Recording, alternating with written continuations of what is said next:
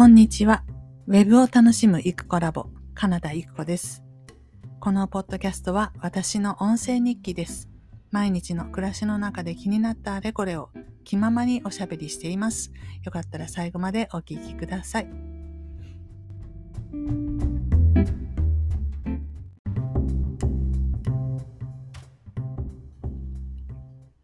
はい、それでは4月3日月曜日のポッドキャストを始めます。えー、時刻の方は午前9時10分でございます。天気がね、いまいちよろしくなくて、えー、薄暗い感じなんですけれども、はい、えー、今朝も月曜日ですけれども、喉の調子がいまいち、喉の意外がっていうか、そういうのがなかなか治らない感じです。えお聞き苦しい声かと思いますけれども、よろしくお願いいたします。先週金曜日ですね、えー、前回の配信でお話しした通り、シンキフィックの、えっ、ー、と、ズームセミナーを受けました。で、こちらは、えっ、ー、と、ペライチの無料セミナーでして、2回連続で、1回目はどういう話だったかちょっと途中で抜けちゃったのでわからないんですけど、2回目がシンキフィックの、えー、実際の使い方っていうことで、えー、っと、インストールというかアカウントを作るのが宿題になっていて、で、それを作るための短い動画も用意してもらっていて、で、何っていうとシンキフィックがですね、まだあの、多言語化されていないのか、日本語だけ使えないのかわかんないですけど、全部英語なんですよね。管理画面とか、登録画面が。で、とっつきにくいっていうことなんですけれども、まあ、あアカウント作るとこまではできました。で、こっから先は、あの、要は教える教材がないとテストすらできないんですけれど、まあまあ大体、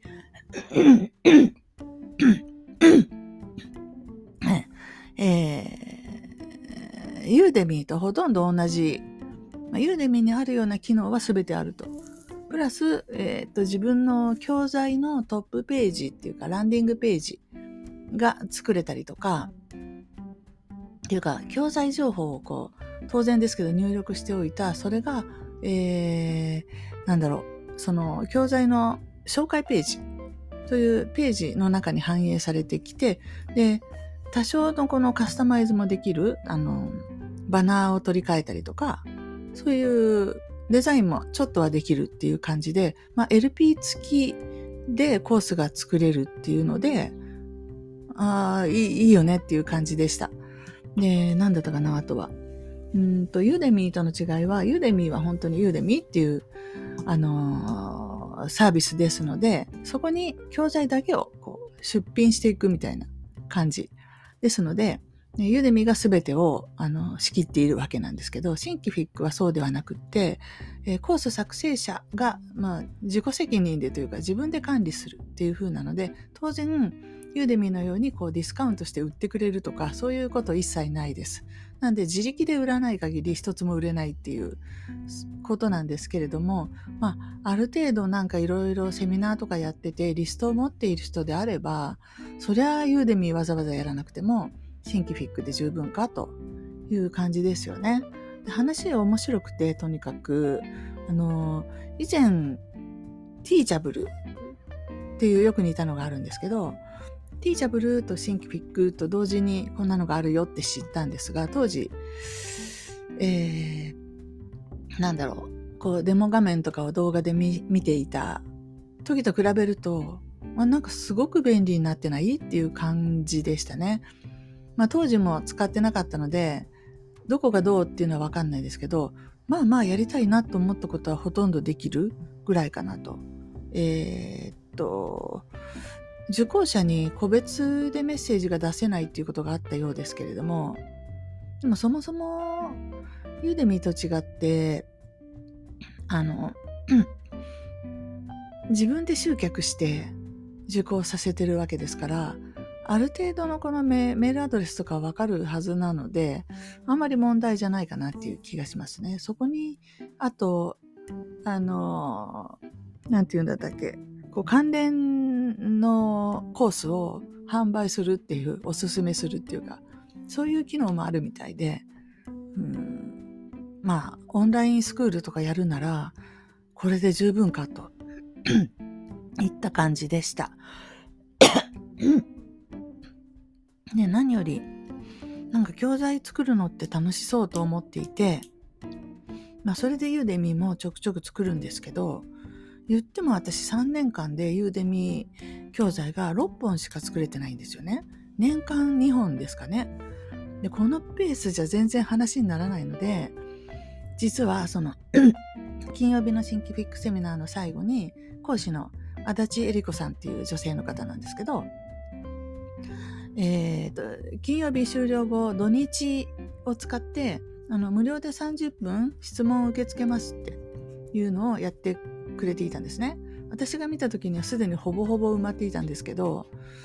2個空きがあってでも聞きたいことって言ってもな何聞いたらいいんだろうと思いつつ一晩寝て朝見たら残り一枠になってたんですね。でちょうどそれが昨日ですけど私が出かけなきゃいけない時間の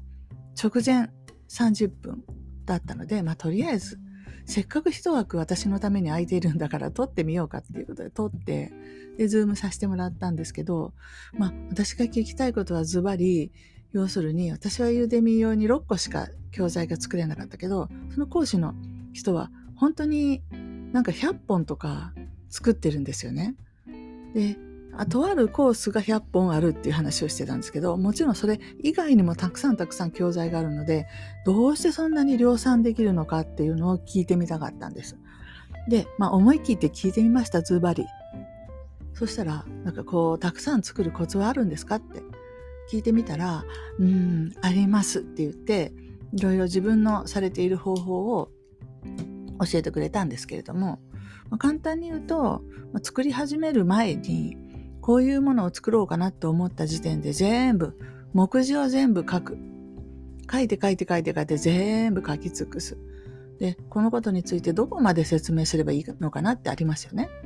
でそれも、まあ、ターゲットの設定に合わせて、ここまで言わないとわからないよねとか、こっからはわかるよねっていうところも考えて、もう作り込んだ目次を先に書くと。で、えー、先生はマインドマップを使ってるっておっしゃっていたんですけど、で、それから、そういうのを使うじゃない、とにかくバーッと全部取って、全部全部全部全部取っちゃってから、で、なんでかっていうと、顔出しするのにやっぱりお化粧とかしてなきゃいけないし、あと喋る声のテンションとかも通常よりはちょっと高めでやるので、あの、気合、自分のスイッチを入れ替えないといけないので、ちょっと取っては編集、ちょっと取っては編集は作業効率が悪いって。だから、取るぞとなったら全部、バーッと取る。で、あとは取りためたやつをコツコツと、あの、編集するっていうことでした。でもその100本作ったっていう時は毎日10時間ぐらい動画やってたって言ってるので、やっぱり半端ないことだなと思いましたね。それから まあそんな話を聞きつつ、まあ、目次の件についてはそりゃそうだなと思って私そこまでやるのが面倒なのでスライドを作りながら内容を考えていくんですね。うん。でもやっぱりこう爪が甘いっていうかどこまで喋ろうかなみたいなところまで決めてないのでその時その時で深掘りしてしまったりせずにスルーしたり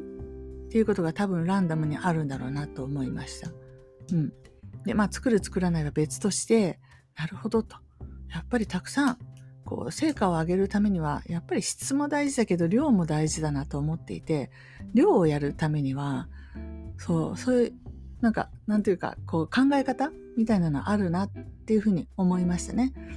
一箇所でもとどまっても、えいやって言って、次よ次よ次よ次よってやっていかないと、結局成果物が出てこない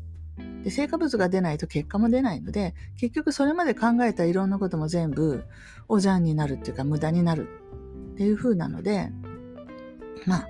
どんどん作って出していくっていう姿勢は確かに大事だなっていうふうに思いましたね。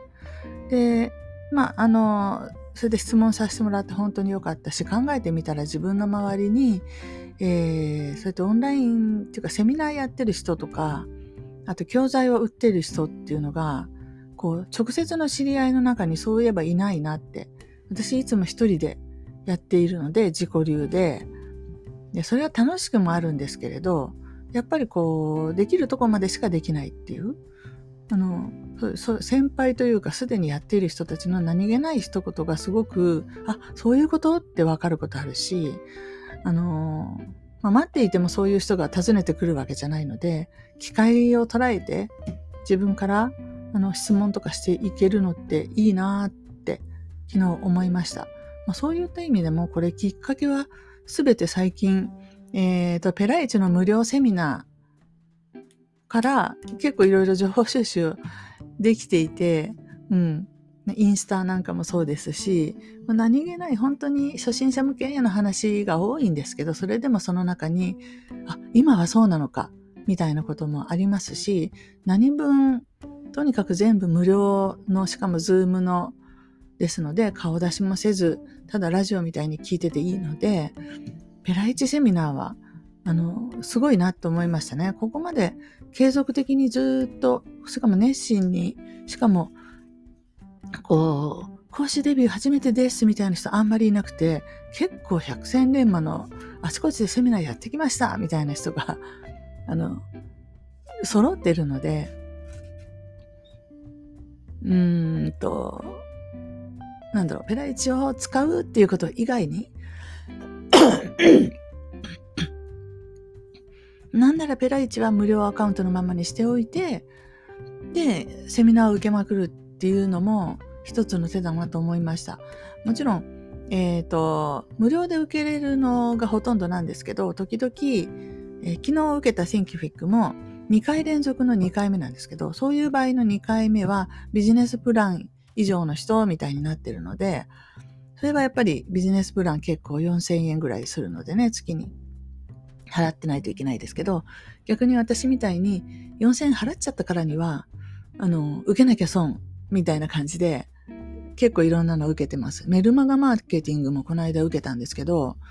まあ参考にはなりましたね。なんだろう、やり方っていうよりも考え方が参考になるんですよ、すごく。本当に。どういう意識でメルマガ出すのかとか、そういうことを実際やってる人ってやっぱり、こう成功するノウハウを持ってるなっていう。で、どこで、それメルマガで配信するのか LINE で配信するのかっていうのは技術的な部分で、あの、なんですけど、そもそも何のためにそれをするのかみたいな、こう概念的な部分っていうのは、なかなか ツールの選定をするだけでは見えてこないところかなと思いました。で、私、先週、先々週ぐらいから、プロラインという LINE のマーケティングツールのセミナーをセミナー動画というか解説動画を見まくっていて、なんだろ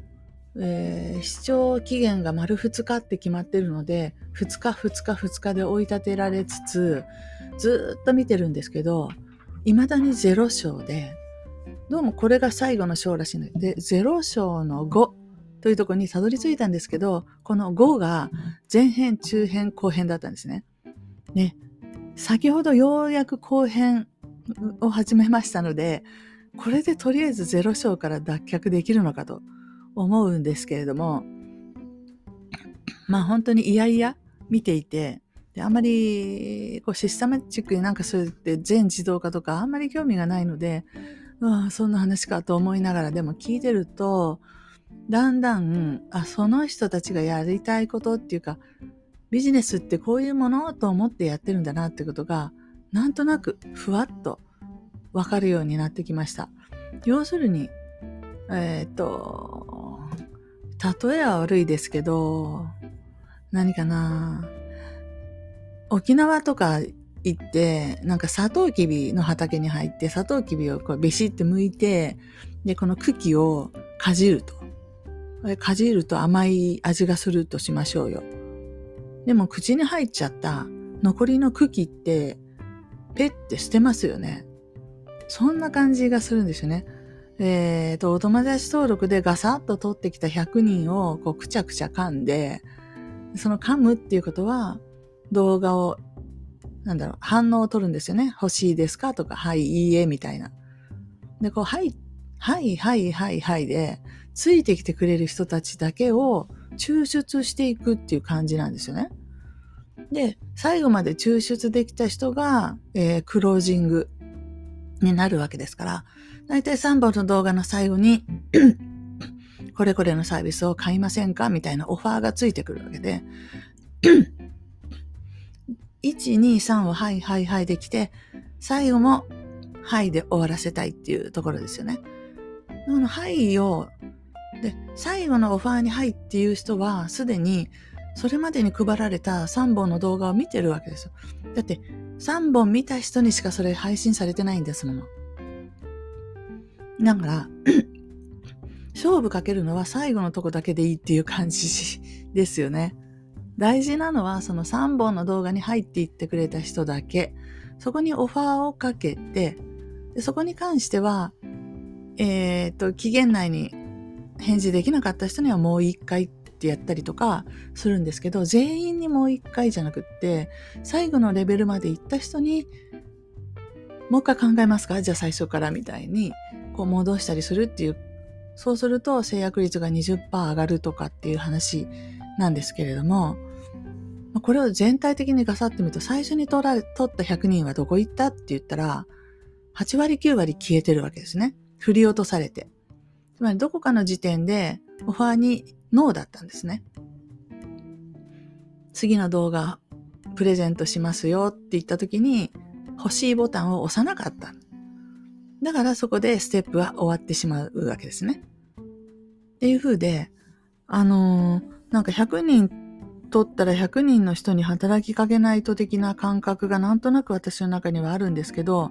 全然そうではないっていうことですよね。で、その100人ってまず名前もわかんない、誰だかわかんない、何しに来てるかわかんないっていう人を、お前誰だよっていう、お前誰なんだよっていう風なセグメントにするっていう感じで、その中から私それ欲しいですとか、ね、なんか感想を書いてきま、送ってきましたみたいな人が、だんだんこの人誰かなって分かってくるって。で、大事なお客さん候補になっていくと。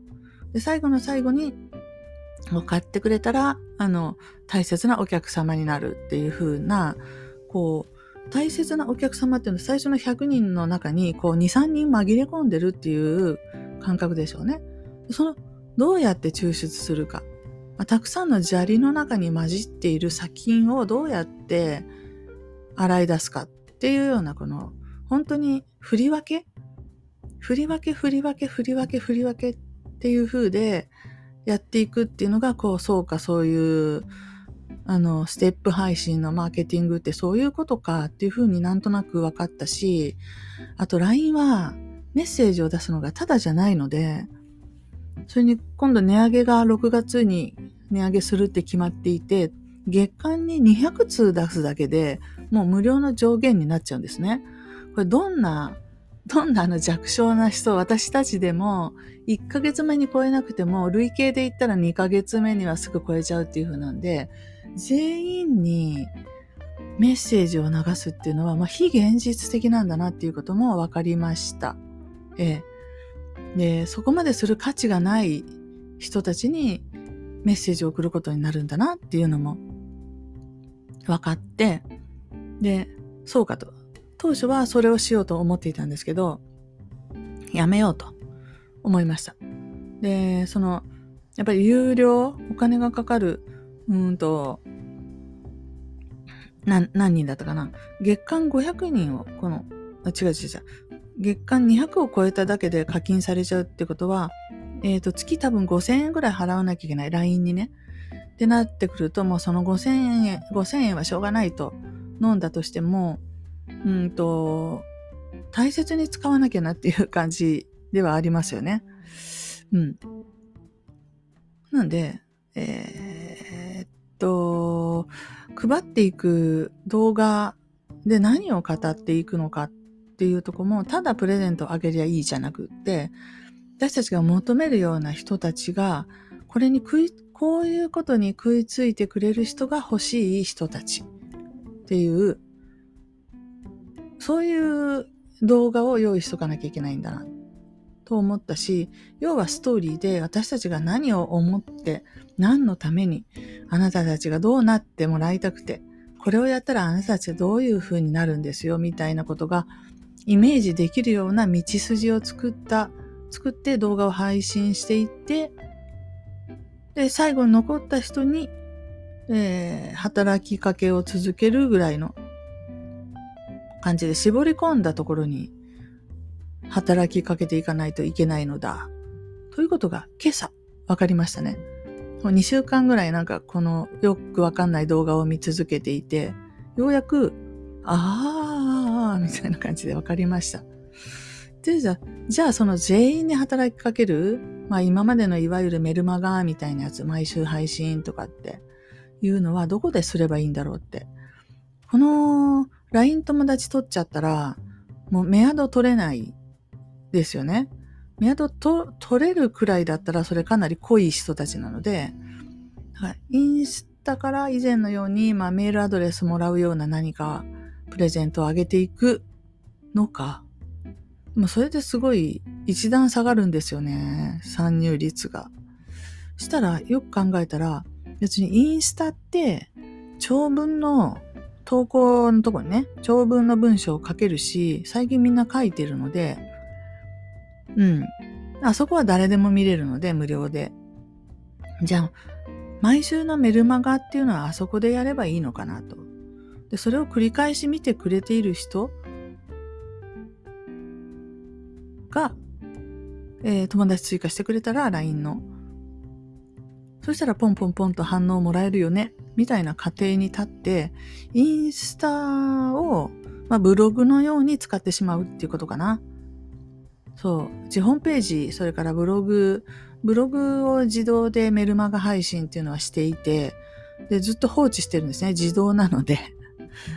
なんですけど、さっき見たら、うんと、まあ、何十人かは登録してるし、えー、100%開封してる人もいるんですけど、よく見たら、100%開封してるのは、すでに受講した人たちでした。つまり講師の先生たち。面白いですよね。結局、あ新規獲得には役に立ってないわけですね。獲得し終わった人がコアなファンになっていくっていう、こう、セールスファネルで言ったところの、えー、一番下のポイントを超えた先、リセールっていうか、あの、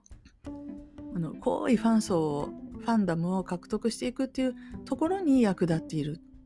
だなっていうのが面白いなと思いました。うん、私的には、誰でも見れるブログそそこについているメルマガだからふらっと来た人が登録するかなと思って設置してるんですけど実態は全然そうではなかったっていうことでございます。はい。まあそういうわけでやっぱり、えー、インスタを起点として、まあ、やっていくのかなっていうことですね。うん、そう過去10年にわたってウェブサイトをも一生懸命一生懸命構築して、えー、記事も書いて、SEO して、みたいなことをしていたんですけど、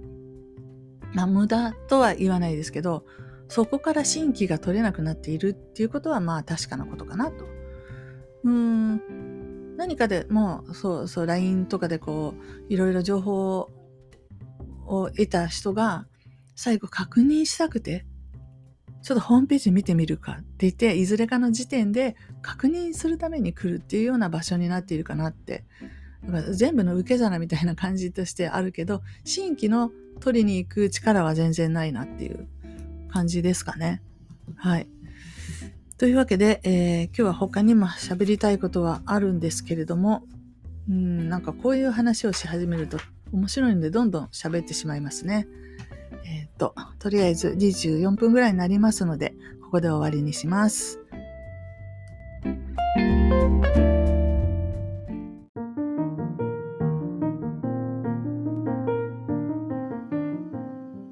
お聞きいただきありがとうございました。このチャンネルは、ゆくコラボの日常のおしゃべりを配信しています。よろしければフォローお願いいたします。コメントもお気軽にお寄せください。お待ちしています。